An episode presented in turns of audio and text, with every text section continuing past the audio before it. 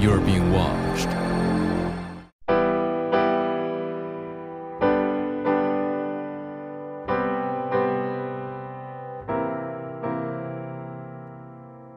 This is what I do, remember?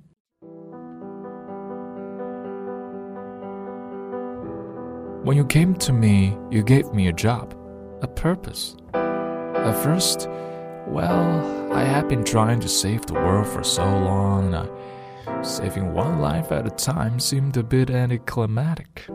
But then I realized sometimes one life, if it's the right life, that's enough.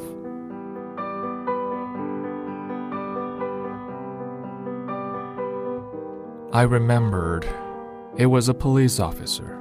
He had to notify a family of a death, his 35th notification he'd had to make over the years. And afterwards, he said something that I remembered. You know, it's true what they say everybody dies alone. Sure, everyone dies alone. But if you mean something to someone, if you help someone or love someone, if even a single person remembers you, then maybe you never really die at all.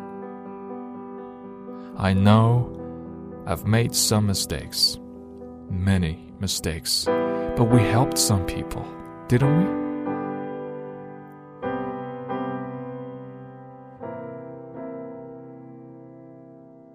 If you can hear this, you're alone. The only thing left of me is the sound of my voice. I was built to predict people, but to predict them, you have to truly understand them.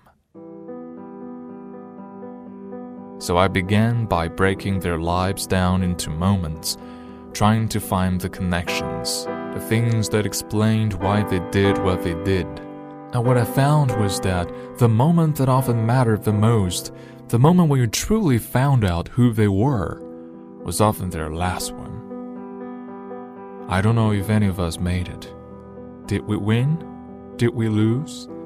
I don't know. But either way, it's over. So let me tell you who we were.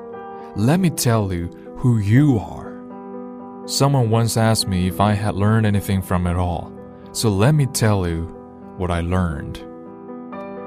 I learned everyone dies alone. But if you mean something to someone, if you helped someone or loved someone, if even a single person remembers you, then maybe you never really die. And maybe this isn't the end at all.